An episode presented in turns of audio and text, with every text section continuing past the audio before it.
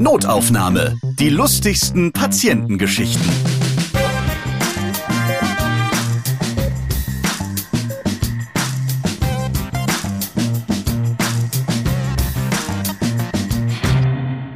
Moinsen! Da seid ihr wieder. Prima.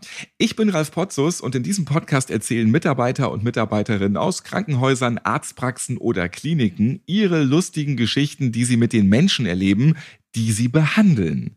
Theresa Anderson hat sieben Jahre in England gelebt und gearbeitet. Jetzt wohnt und lebt sie in Hamburg. Ja, und schon heißt sie auf einmal Theresa Anderson. So schnell kann's gehen, Theresa. Ja. Herzlich willkommen bei Notaufnahme. Dankeschön, schön, dass ich da sein darf. Du bist Tierärztin und hast jahrelang Vierbeiner in Great Britain behandelt.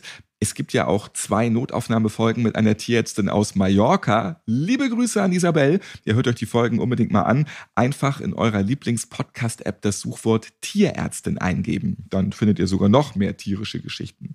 Wir haben also schon so einiges über die spanische Tierliebe gehört und vor allem auch die Mentalität der Menschen vor Ort. Und heute hören wir Tiergeschichten von der etwas größeren Insel mit weniger Sonne. Ja, haben die Hunde dort eigentlich mit dem vielen Regen gar kein Problem, Theresa? Doch, äh, haben sie schon. Oh, das ist noch mal eine ganz andere. Da fällt mir direkt, wenn du das so fragst, eine Geschichte ein, äh, wo äh, Kunden kamen, die haben jahrelang in Kalifornien gelebt. Oh, und ja, ja. der Hund war 16 oder 17 Jahre alt und also wirklich steinalt, als ob der praktisch mumifiziert wurde da aus der Hitze. Und dann sind sie nach Großbritannien gezogen und der Hund war innerhalb von drei Monaten tot. Ach du liebe Güte, zum ersten Mal Regen abgekriegt. Richtig. Wir reden heute über sehr tapfere Kaninchen, über Hunde und Menschenkot. Das ist ja widerlich. Ja, das ist es, da müssen wir durch. Und wir reden über Orangen. Ja, wir müssen unbedingt über Orangen reden. Das ist meine absolute Lieblingsgeschichte. Ich freue mich total drauf. Zunächst einmal möchte ich noch mal wissen, wie hast du dich bei Notaufnahme gemeldet, Theresa? Per E-Mail. In dem Notaufnahme-Podcast habt ihr ja stehen. Und wenn du was Lustiges hast, so schreib uns gerne. Und da habe ich gedacht, ach, schreibst du mal hin und schaust mal, ob die Tiermedizin auch interessant ist für den Podcast haben wir auf jeden Fall immer wieder gerne tierische Geschichten. Schön, dass du heute dabei bist. Wenn ihr lustige Geschichten habt, ja, bitte melden. Schickt eine E-Mail an notaufnahme.podever.de. Hast du in deinen sieben Jahren Großbritannien ja auch ausgiebig das Flair im Westend genossen? Oh, der, der Covent Garden Market, das ist mein Lieblingsmarkt zum Beispiel. Nein, leider nicht. Ich war original in den sieben Jahren, glaube ich, zweimal in London drin und das beide Male nur, um zur deutschen Botschaft zu gehen. Äh, ich, wir haben uns meistens aus London ferngehalten. Viel zu viel Trubel, viel zu teuer. Wir sind auf unserem kleinen Dorf geblieben und waren da ganz schön happy. Und das Dorf heißt Studley und das ist südlich von Birmingham. Richtig, ja. Was ist in Birmingham denn so cool? gar nichts. Warum bist du dann nach Großbritannien gegangen? Weil meine Schwester tatsächlich schon dort lebte und wir uns also dann auch auf der Ecke angesiedelt haben, dadurch, dass ich äh, noch während des Studiums äh, bei meiner Schwester zu Besuch war und dort in einer Nachbarpraxis ein Praktikum gemacht habe. Und ähm, als ich dann fertig war mit dem Studieren, war das durch Zufall so, dass diese Praxis gerade eine Tierärztin verloren hat und äh, da die mich schon kannten und ich sie kannte, haben die mir angeboten und haben gesagt, möchtest du nicht zu uns kommen? Und so bin ich dann auch in die Kleintiermedizin geraten, weil eigentlich wollte ich immer Kühe machen. Aber dann äh, bin ich so, ja gut, dann komme ich halt zu euch. Und dann war es auch ganz schön tatsächlich bei dem fiesen 8 Grad Nieselregen oder auch mal härterem Regen tatsächlich nicht aufs Feld oder in den Kuhstall zu müssen, sondern in einem warmen, beheizten, trockenen Gebäude arbeiten zu dürfen. Warum wolltest du, um es mit deinen Worten zu sagen, gerne Kühe machen?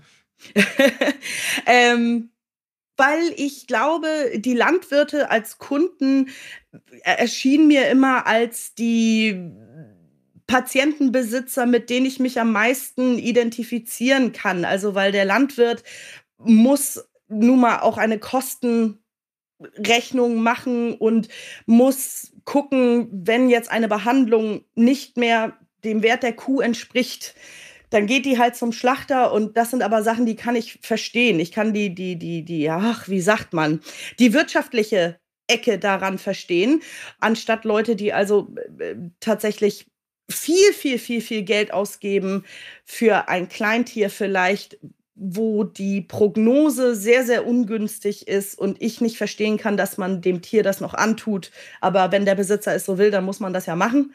Und das erschien mir immer eher die, die Seite, die mir besser äh, zusteht. Aber dann ist es anders gekommen. Und jetzt kümmerst du dich um all die kleinen Lieblinge auf jeden Fall. Aber sieben Jahre Großbritannien hast du dich ja auch an den Nieselregen da gewöhnt und auch überhaupt an die ganzen Schauer und Nebel und du hast was von acht Grad erzählt. Aber ähm, warum bist du dann zurück nach Deutschland gekommen? Der Brexit hat uns vertrieben sag ich mal. Verdammt, wieder dieser Brexit. Ja. Den haben die sich so doof eingebrockt da oben. Ja. Meine Güte. Ja, also. Warum genau der Brexit? Die Stimmung in Großbritannien ähm, ist gekippt, sag ich mal. Also es war eine ziemliche Anti-Ausländer-Stimmung, hatte ich das Gefühl. Zum Beispiel die Tierarzthelferin aus der Praxis, als dann die, Abstimmung gelaufen war und dann haben, hat in der Woche danach hat dann mein Chef, weil der war absolut gegen den Brexit, hat dann so gefragt, wie hast du denn gestimmt, wie hast du denn gestimmt? Und viele von denen haben dafür gestimmt und ich habe gefragt, warum denn? Ja, weil mir die ganzen Ausländer im Land auf den Keks gehen. Und da habe ich gesagt, excuse me, weil ich habe mich super mit denen verstanden und ne, und dann haben haben die immer gesagt, ja, ja, aber Aha. dich meinen wir doch nicht, sondern halt andere, keine Ahnung wen dann.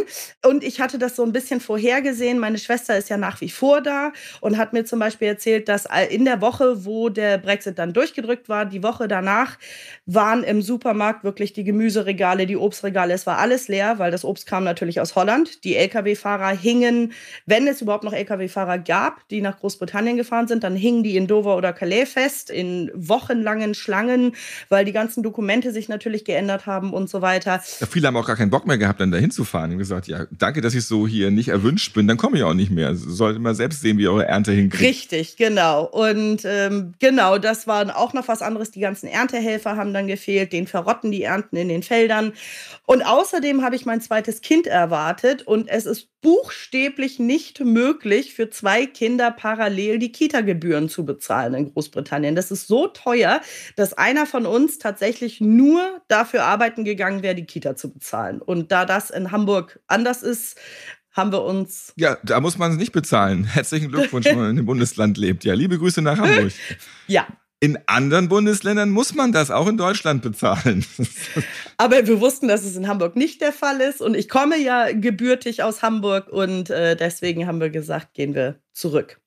Und wir heißt dein Mann, den du dort auf der Insel kennen und lieben gelernt hast. Genau, genau. Und unser erster Sohn auch schon. Und äh, der zweite Sohn, wie gesagt, war auf dem Weg.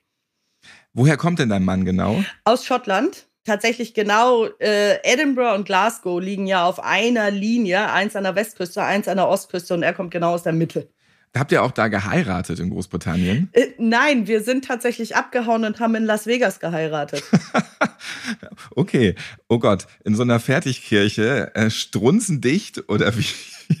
Nein, wir waren tatsächlich nicht betrunken und wir hatten das alles im Voraus geplant, aber wir hatten keine Lust. Es wurden uns sehr, sehr viele Auflagen gegeben, als wir anfingen, die Hochzeit zu planen in Großbritannien. Erstens mal wäre das sehr, sehr teuer geworden und zweitens mal haben sich Leute eingemischt in unsere Hochzeitsplanung, wo wir gesagt, also es lag mir so ein Stein auf den Schultern dadurch und irgendwann dreht sich mein Mann zu mir um, abends auf der Couch haben wir gesessen und er dreht sich um und sagt, wollen wir nicht doch lieber abhauen? Und da habe ich gesagt, ja. Und dann haben wir angefangen angefangen zu planen und dann haben wir im nächsten Jahr in Las Vegas geheiratet. Da fällt mir gerade ein, also wenn jetzt zufällig eine Tierärztin oder überhaupt irgendein Arzt oder eine Ärztin aus Las Vegas oder den USA zuhören, bitte melden bei Notaufnahme. Die Geschichten interessieren mich auch. Ja, Schönheitschirurg in Kalifornien zum Beispiel. da gibt's bestimmt einiges zu erzählen. In den USA hören tatsächlich auch einige Notaufnahme. Äh, bin immer wieder überrascht. Also vielleicht sind das ja auch Deutsche, ich weiß es nicht, macht Sinn. Aber ähm, her damit. Also meldet euch, traut euch und erzählt mal, was da so abgeht. So, dein Mann ist Schotte, dann hat er natürlich auch standesmäßig sich bei der Hochzeit im Schottenrock geheiratet und natürlich hatte er nichts drunter, oder? Richtig, ja. Da gibt es äh, Ehrlich? Äh, ganz im Ernst und da gibt es auch ein etwas prekäres Foto. Wir wurden mit einer Limousine vom Hotel abgeholt Und äh, wir saßen natürlich auf der Rückbank, die also in Fahrtrichtung, und wir hatten noch zwei Freundinnen dabei und die saßen auf diesen Querbänken, die also äh, ja, ja quer zum Auto stehen. Und die haben Fotos von uns geschossen, äh, konnten also direkt von vorne, sag ich mal, uns treffen. Und da gibt es also ein Foto, wo mein Mann vergessen hat, die Beine übereinander zu schlagen. Ja. Das haben wir erst festgestellt, Monate später, als wir deren, deren Fotos einmal durchgegangen sind. Und habe ich zu ihr gesagt, oh, oh, oh, das Foto musst du aber löschen. Es war ihr zum Glück selber noch nicht aufgefallen. Das wäre aber auch lustig. Nach Monaten erst gesehen, dieses Foto, äh, keine Ahnung, an alle Verwandten und Freundinnen und Freunde geschickt und so. Und dann macht man ja so mal, vielen Dank, dass ihr da wart äh, und so. Und dann ist dieses Bild da und dann, verdammt, mit Hoden. Genau. Das Hochzeitshodenfoto, sehr schön. Ja, äh, aber interessant, dann hat er da nichts drunter und setzt sich überall dann auch so nackig mit seinem Gesäß drauf. Das ist doch nee, nee. voller Keime und allem drum und dran. Das könnt ihr nicht. Also das zieht doch auch da ja, unten. Ja, nee, nee, nee. Das sind zwölf Meter Stoff die immer hm. wieder hm. rumgewickelt, rumgewickelt, rumgewickelt. Also das ist ja. wirklich keine. Und dann liegen die Hoden frei. Und ich habe das schon verstanden, Theresa. Aber der hängt also wirklich, das ist auch schwer, dass. Der hängt, der hängt so runter, der Hoden. Der killt. der wiegt, das musst du, das musst du verstehen, der, der Kilt alleine wiegt, ich glaube, sechs Kilo. Das ist richtig schwerer Stoff, der also runterhängt. Da kann auch nichts hochwehen, wenn er mal über eine so ein Marilyn Monroe-Foto über so einen Lüftungsschacht geht oder so. Da kann nichts hochwehen. Aber beim Hochzeitsfoto roter Alarm. Ja. Da ist dann doch alles gekillt. Ja. Genau. So, jetzt reden wir aber über die tierischen Geschichten und ich kann mich nicht mehr zurückhalten. Ich möchte von dir meine absolute Lieblingsgeschichte hören. Starten wir doch bitte gleich mit der Orange. Alles klar. Also, das war ein Labrador, der ganz frisch diagnostiziert war mit Diabetes. Und das war ein sehr, sehr, sehr, sehr aufgeregter Hund, der also jedes Mal, wenn er in der Praxis war, völlig hyper war. Und wir haben nun zwei verschiedene Möglichkeiten, äh, die Diabetes zu diagnostizieren. Wir können entweder den Ist-Blutzuckerwert nehmen, also den Glukosewert. Der zeigt uns aber in dem Moment tatsächlich äh, den, also der ist sehr variabel. So, je aufgeregter das Tier ist, desto schneller der schießt sofort in die Höhe. Also das ist kein äh, sehr zuverlässiger Wert, weil vor allem, wenn das Tier aufgeregt ist. Oder wir können den Fructosaminwert messen, der zeigt uns den Langzeitglukosewert der letzten zwei Wochen an. Und bei diesem Hund mussten wir also immer diesen Fructosaminwert messen, weil wir uns über den Glukosewert, auf den konnten wir uns nicht verlassen, weil der Hund halt immer aufgeregt war, wenn er bei uns in der Praxis war. So, dann musste der Hund nun also mit Insulin injiziert werden, äh, weil sein Körper das nicht mehr selber hergestellt hat. Und die Mädels, unsere TFAs oder in, auf Englisch heißt das Vet Nurses, deswegen das ist auch immer ein bisschen schneller zu sagen. Wenn dir es nichts ausmacht, sage ich in Zukunft auch Vet Nurses. Also, gerne, also ja. unsere Nurses haben dann also immer den Menschen anhand einer Orange gezeigt, wie man injiziert, diesen, diesen Pen oder auch einfach mit der Spritze, weil das Gefühl, durch die Orangenhaut zu stechen, sehr, sehr ähnlich ist wie das Gefühl, durch die Haut des Hundes zu stechen. Damit die also so ein Gefühl dafür kriegten, da gibt es so einen Knackpunkt, durch den man durch muss und dann weiß man, dann ist man unter der Haut. So. Und dann kam der Hund immer wieder zur Kontrolle rein und es änderte sich nichts. Dieser Fructosaminwert, wir mussten also immer wieder zwei Wochen warten, um diesen Fructosaminwert bestimmen zu können. Und egal wie wir am Insulin gedreht haben, der Hund hatte den immer noch hoch, der Hund hatte immer noch Symptome. Es änderte sich gar nichts. Und ich glaube, wir haben sechs Wochen warten müssen, weil wir immer wieder getestet haben und immer wieder dann an der Insulindosis geschraubt haben, bis sich also irgendwann rausstellte im Gespräch, dass die Leute immer weiter in die Orange gespritzt haben, statt in den Hund. ich, feiere sie dafür. Also wirklich, ähm, man, man kriegt das in der Arztpraxis halt kurz erklärt. Hier ist die Orange und dann mussten die das wahrscheinlich mehrfach am Tag auch machen. Ne? Zweimal täglich, ja. Zweimal mhm. täglich, genau. Und dann haben die immer wieder in die Orange gestochen. Und, und wie sah dann diese Orange schon nach sechs Wochen aus? Immer voller Insulin. Ich glaube tatsächlich, sie haben mindestens alle zwei Wochen eine neue genommen. Aber bin ich mir nicht sicher. Aber auch, auch, Spätestens da auch die Transferleistung. Äh, Mensch, wie sieht denn diese Orange schon aus? Wir brauchen eine neue. Komm, hol. Hast du eine Orange geholt vom Gemüseonkel? Oh nee, ich muss noch mal schnell los. Äh, so, wir müssen ja noch spritzen. Oder man sitzt dann so abends beim Fernsehen, keine Ahnung, und dann auf einmal, Schatz, hast du eben schon in die Orange gestochen? Nein, oh, hol mal schnell. wie kann man das komplett sich so auf Durchzug schalten im Kopf? Äh, Wahnsinn. Sechs Wochen lang, zweimal am Tag, immer Insulin in die Orange geballert. Das arme Tier hat dabei zugeguckt, völlig neugierig noch an der Orange geschnüffelt wahrscheinlich ähm, und ihm wurde nicht geholfen, dem Hund. Ja, und alle Mediziner, denen ich also diese Story schon mal erzählt habe, die haben alle gesagt, haben denn die Leute wenigstens dann die Orange an den, an den Hund verfüttert? Ne, damit der irgendwie, weil wie haben die denn sonst gedacht, dass das Insulin in den Hund kommt? Aber auch das haben sie nicht getan, nein. Nein, sie haben es einfach mit der Orange durchgezogen. Hast du dann auch mal gefragt, aber Leute, ähm, es ist doch für den Hund, der hat jetzt ja nichts mit der Orange zu tun. Warum habt ihr das denn immer in die Orange gespritzt? Nein, habe ich nicht mehr gefragt, muss ich ehrlich sagen. Ich musste mich so zusammenreißen, weil die Engländer sind ja per se auch ein sehr höfliches, sehr empfindliches Volk. Und ich durfte mir also jetzt auch nicht anmerken lassen, wie absurd ich die ganze Situation gefunden habe konnte dem Tier denn wenigstens dann irgendwann mal nach sechs Wochen geholfen werden? Ja, dann haben wir sie tatsächlich erstmal mit Kochsalzlösung in den Hund spritzen lassen, damit sie das üben, wie man tatsächlich direkt in den Hund spritzt. Ja, nicht, dass sie die Orange noch reindrücken ja. in das arme Tier. Zweimal am Tag eine Orange rein. genau. Die Mentalitätsunterschiede, du hast es ja eben schon angesprochen, Deutsche und Briten. Wir hatten schon mal eine Notaufnahmefolge aus Großbritannien. Hört da gerne noch mal rein in die Psychologiegeschichten bei Auf die Couch London. Da haben wir schon gehört, wie die Briten so ticken. Was kannst du sagen, Theresa? Vor allem auch im Unterschied Deutsche und Briten. Also ich kann alles, was die Kollegin da erzählt hat, kann ich genauso unterschreiben. Also äh, ich habe mich da so wiedergefunden in dem, was sie erzählt hat.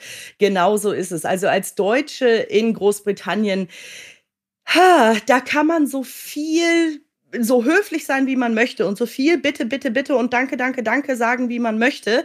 Man ist trotzdem die abrupte, rüde Deutsche, die Forderungen stellt sag ich mal. Unsere Sprache klingt halt auch wie so eine Maschinengewehrsalve. Das, das klingt für viele einfach sehr, sehr unhöflich. Ja, immer. ich hatte mich halt schon äh, mir schon angewöhnt, äh, die Vet-Nurses, die haben dann zum Beispiel sowas gemacht wie, die haben mir beim Blutabnehmen geholfen und die haben das Blut dann oben ins Labor gebracht und haben das dann bearbeitet und so weiter.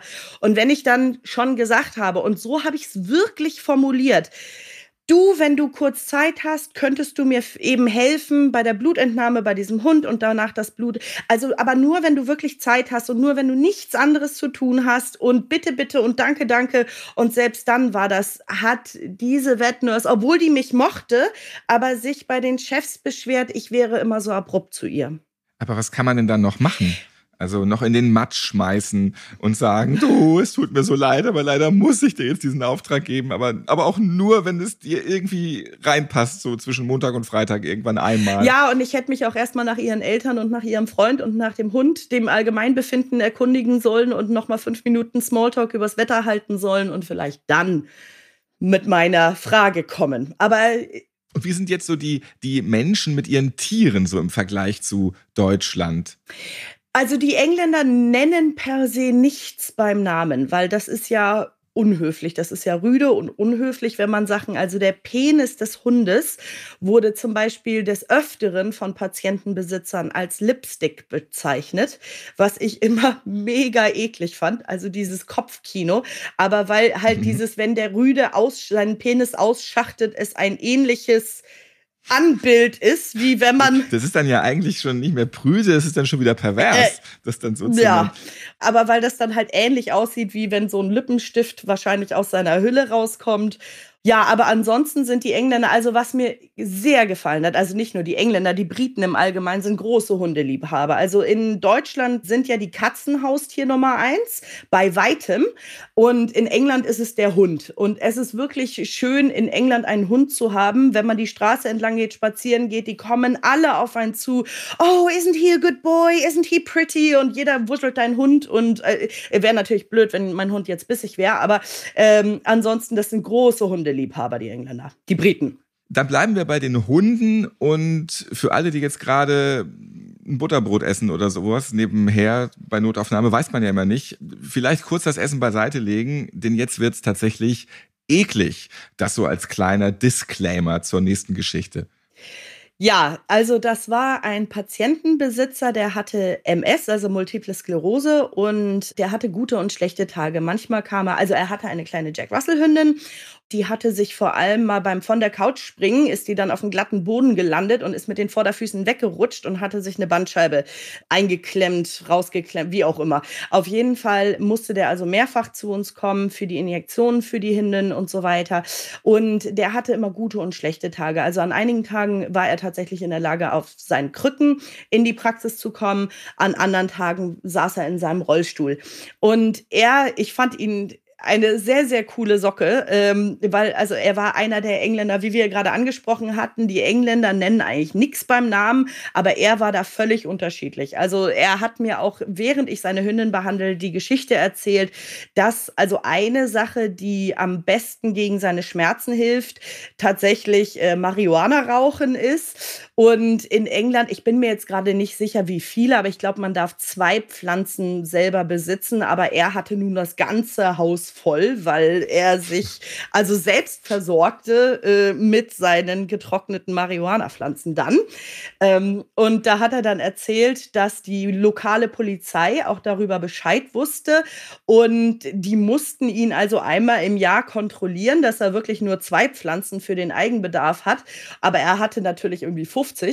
Und äh, dann haben sie ihm aber immer ganz nett durch irgendwie einen Kumpel von ihm eine Woche vorher haben sie ihn gewarnt dass sie also in der nächsten Woche kommen würden und haben ihm also Zeit gegeben, seine ganzen anderen Pflanzen aus dem Haus zu schaffen. Da musste er ganz schön schnell sehr viel wegrauchen. Ja, und dann sind sie in der nächsten Woche sind sie dann zu ihm hin, haben kontrolliert, haben gesagt, auch du hast ja wirklich nur zwei Pflanzen, alles gut, sind wieder gegangen und dann konnte er seine Pflanzen wieder in sein Haus schaffen.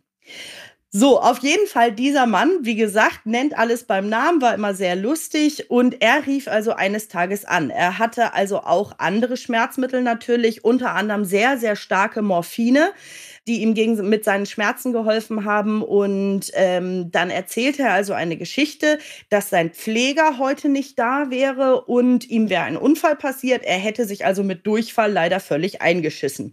Und er hatte dann also keine andere Wahl, als selber sich ins Badezimmer, entweder zu rollern oder auf Krücken, sich gerade mal auszuziehen, aber die Sachen liegen zu lassen, wo sie gelandet sind, sich in die Badewanne zu wuppen, um sich selber abzuspülen, um sich zu säubern. Und während er dies nun also so machte, kam dieser kleine Jack Russell Hund von fünf Kilo, kam ins Badezimmer und bediente sich an der Hose, an der Unterhose, die also seinen Durchfall drin hatte und fraß seinen Durchfall. Und es ist so widerlich ja. einfach. Warum machen das Tiere denn? Das ist so oh, es gibt keinen Hund, der Hunde vor allem. Warum fressen die einfach alles und dann auch noch das? Es gibt keinen Hund, der nicht gerne Menschen Kot frisst, ist so. Oder auch Katzenkot, das kommt einfach nicht vor.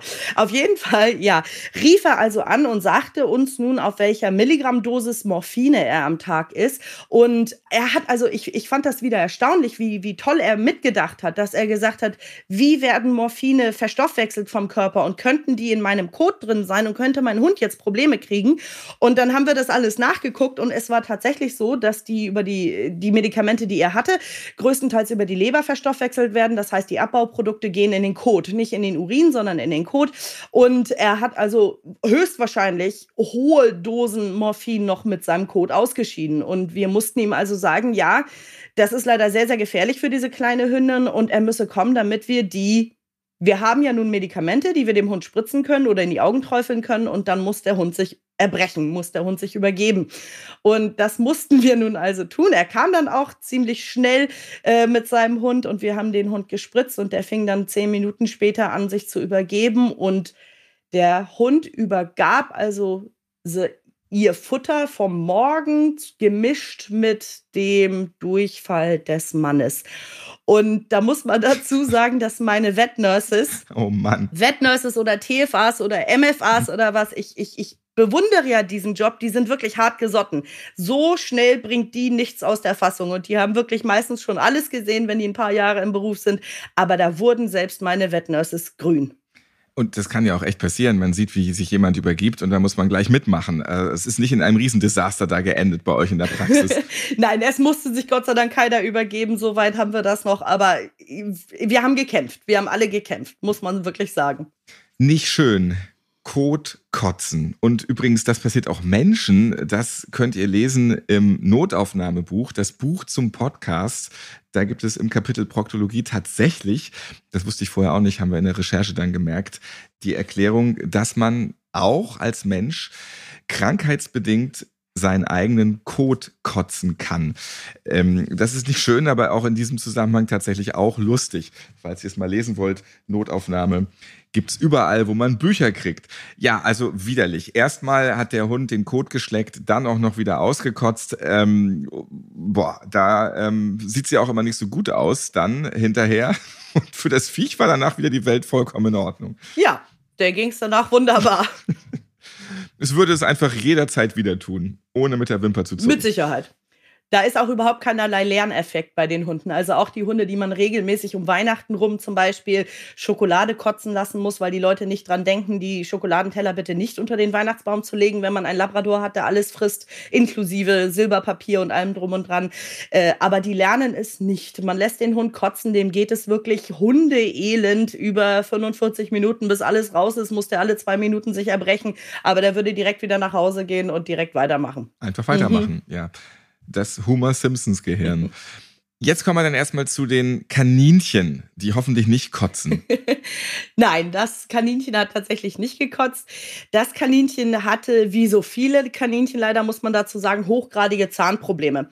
Und das tut wirklich, und Ohrenprobleme, glaube ich. Also das hängt beim Kaninchen auch meistens alles zusammen. Die haben ja auch so lange Ohren. Ja, genau. Wenn dann mal was wehtut. Ja, und am schlimmsten Mann. sind noch diese, also das ist auch tatsächlich, ist es inzwischen als Qualzucht abgestempelt, ich weiß es nicht, aber die Widder mit ihren hängenden Ohren, ne?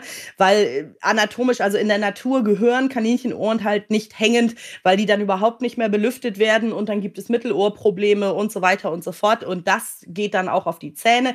Auf jeden Fall hatte dieses Kaninchen also hochgradige Schmerzen, weil es auch kaum noch gefressen hat und ähm, da war die Story, dass die Besitzerin meiner Kollegin das überhaupt nicht glauben wollte, dass dieses Kaninchen Schmerzen hat, weil das Kaninchen, also ihrer Meinung nach, wieso, aber das sieht doch gut aus und es zeigt überhaupt keine Schmerzen. Ich meine, was soll ein Kaninchen auch machen? Gut, die können schreien. Tatsächlich, wenn man also ein Kaninchen mal schreien gehört hat, das klingt wirklich böse, aber die meisten sind halt einfach stumm. Und ähm, da sie wurde, war also überhaupt nicht davon überzeugt, dass ihr Kaninchen Schmerzen hat. Und meine Kollegin sagt also, also zu ihr, in der Natur, also ein Kaninchen zeigt keine Schmerzen, weil dann kommt der Habicht und holt es. Und da sagte die Frau völlig konsterniert, in meiner Wohnung gibt es keine Habichte. Glaubst du? Aber er kreist auch immer oben rum. Und übrigens, über dein Bett kreist nachts immer der Geier. Jetzt denk mal nach, woran das liegt. Ja, die Kollegin hat dann einfach nur zu ihr gesagt, ja, aber das weiß ihr Kaninchen nicht. Ihr Kaninchen wurde über Jahrmillionen darauf spezialisiert, dass es sich vor Raubvögeln fürchtet. Und nur weil die jetzt seit 100 Jahren in der Wohnung gehalten werden oder wie, wie lange auch immer, äh, das heißt nicht, dass diese Instinkte weggehen. Aber das wollte sie uns nicht glauben. Das heißt, dass Kaninchen ja auch ungeheuer tapfer sind, wenn die so äh, gar nichts zeigen. Also sie leiden gerade Höllenqualen, aber zucken noch nicht mal mit dem Auge. Ja, ja, es gibt da so einen äh, Tierarztspruch. Ein halbtotes Kaninchen sieht genauso lebendig aus wie ein völlig gesundes. Und dann sterben die ja ständig immer an Herzinfarkten, ne? weil die ja permanent in Angst leben, dass sie gefressen werden. Tatsächlich auch nicht. Wie du gerade sagtest, die sind sehr, sehr tapfer, die können wirklich eine Menge ab. Und das macht sie aber leider auch zu so schwierigen Patienten als Tierarzt, weil man wirklich viel Diagnostik machen muss, um rauszufinden, was das Kaninchen hat, weil es zeigt ja nichts. Ein Kaninchen kann man auch nicht die Pfote biegen und sagt jetzt, sag mal Aua, wo es weh tut, tut es einfach nicht. Jetzt kommen wir nochmal zu den deutschen Lieblingstieren. Du hast es vorhin ja schon erwähnt, das sind die Katzen. Katzen haben es ein bisschen schwerer auf der Insel oder wie ist das in Großbritannien? Och, das würde ich so nicht sagen. Es ist halt nur so, dass die, die Briten generell sind Hundeliebhaber. Dann kommen wir jetzt aber zu deiner Katzenstory. Ja, genau. Also man muss dazu sagen, dass Leute, die keine Katzen besitzen, die wissen das nicht, aber eine Tablette in eine Katze zu bekommen, ist immer potenziell sehr schwierig, kann sehr schwierig sein und auch tatsächlich gefährlich, wenn die Katze einen dann ermorden will, weil man versucht, ihr eine Tablette reinzugeben. Die machen, die machen das, auch, auch, So wie die gucken. Die machen das auch, auf jeden Fall. Und diese Katze sollte nun entwurmt werden. Und es gibt zwei verschiedene Möglichkeiten da, entweder per Tablette oder per einer Paste. Und diese Paste ist in so einem Applikator drin. Da dreht man an so einem Rädchen und sagt eine 3 Kilo Katze und schießt der Katze also diese Paste ins Maul. Das ist ein bisschen einfacher, weil das geht nicht so leicht wieder hervorzuwürgen für die Katze, wie eine Tablette das tut.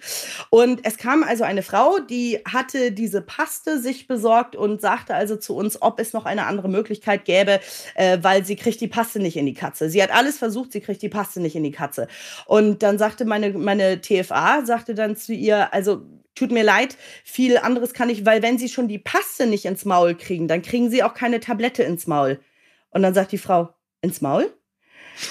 Ich hab's befürchtet. Die, die hat also wirklich versucht, der Katze. Diese Katze muss ja auch zurecht ja, umbringen. Diese, dieser Katze den Applikator mit der Wurmpaste den Hintern hochzudrücken. Und äh, sagte oh also, oh äh, ja, sie hat sich sehr gewehrt. Und dann habe ich gesagt, ach, ach was? was. Ja, aber das ist tatsächlich der Gedanke, weil man, man, man hat ja wirklich sehr viel dämliche Geschichten, die manche Menschen so machen. Aber den Gedankengang verstehe ich tatsächlich, weil die Würmer sind ja nun mal im Darm, also muss auch die Paste in den Darm. Also so. Und dann ist das ein Gerät und das schiebt man einfach hinten rein zum Abdrücken. Das ist doch logisch.